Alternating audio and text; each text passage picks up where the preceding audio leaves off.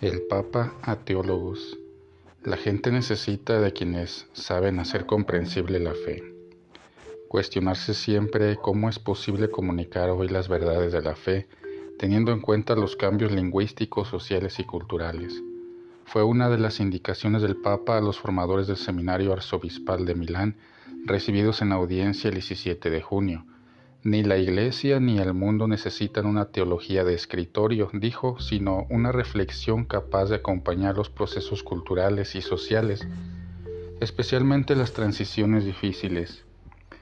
La tarea a la que está llamada hoy una escuela de teología fue la premisa a partir de la cual desarrolló su discurso el Papa Francisco al recibir a los formadores del Seminario Arzobispal de Milán en el 150 aniversario de la revista La Escuela Católica. El discurso fue entregado por el Santo Padre a los participantes que decidió hablar con ellos espontáneamente. Tres son los puntos considerados. La teología como servicio a la fe, como formadora en humanidad y proximidad, y la teología al servicio de la evangelización. La teología es un servicio a la fe viva de la Iglesia. Para el Santo Padre, la comunidad necesita el trabajo de quienes intentan interpretar la fe de quienes saben hacerla comprensible y exponerla con nuevas palabras. Se trata de un trabajo que hay que hacer una y otra vez en cada generación, motivo por el cual el lenguaje teológico debe ser siempre vivo, dinámico, no puede dejar de evolucionar y debe procurar hacerse entender. Constando que a veces los sermones o catequesis que escuchamos están hechos en gran parte de moralismos, no suficientemente teológicos, Vale decir que son poco capaces de hablarnos de Dios y de responder a las preguntas de sentido que acompañan la vida de las personas. Francisco invitó a los teólogos a cuestionarse siempre cómo es posible comunicar hoy las verdades de la fe, teniendo en cuenta los cambios lingüísticos, sociales y culturales, y a utilizar de manera competente los medios de comunicación, sin diluir, debilitar o virtualizar nunca el contenido a transmitir. Cuando hablemos o escribamos, fue la indicación del Papa. Tengamos siempre presente el vínculo entre la fe y la vida y estemos atentos a no caer en la autorreferencialidad. Expertos en humanidad y proximidad. ¿Por qué esta afirmación?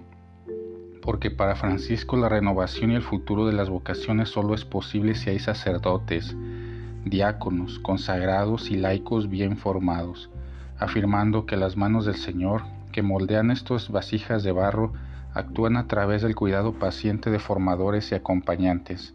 El Papa instó a los formadores a tener una actitud abierta que permita al educador encontrarse con toda la personalidad del llamado. Por eso la sexualidad, la afectividad y la racionalidad son dimensiones de la persona que deben ser consideradas y comprendidas tanto por la Iglesia como por la ciencia, también en relación con los desafíos y los cambios socioculturales.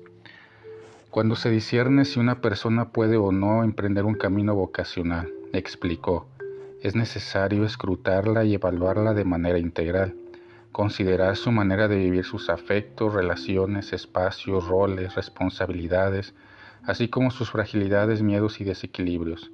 Todo el camino, indicó, debe activar procesos dirigidos a formar sacerdotes y consagrados maduros, expertos en humanidad y proximidad, y no funcionarios de lo sagrado.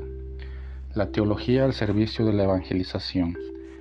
En el último punto, el Santo Padre reitera que la evangelización nunca es proselitismo, sino atracción por Cristo, y que todos los hombres tienen derecho a recibir el Evangelio y los cristianos tienen el deber de anunciar sin excluir a nadie.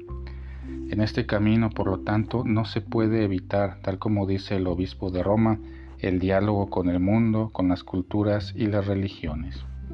Por eso el hábito del teólogo, aseguró Francisco, es el del hombre espiritual, humilde de corazón, abierto a la infinita novedad del espíritu y cercano a las heridas de la humanidad pobre, descartada y sufriente.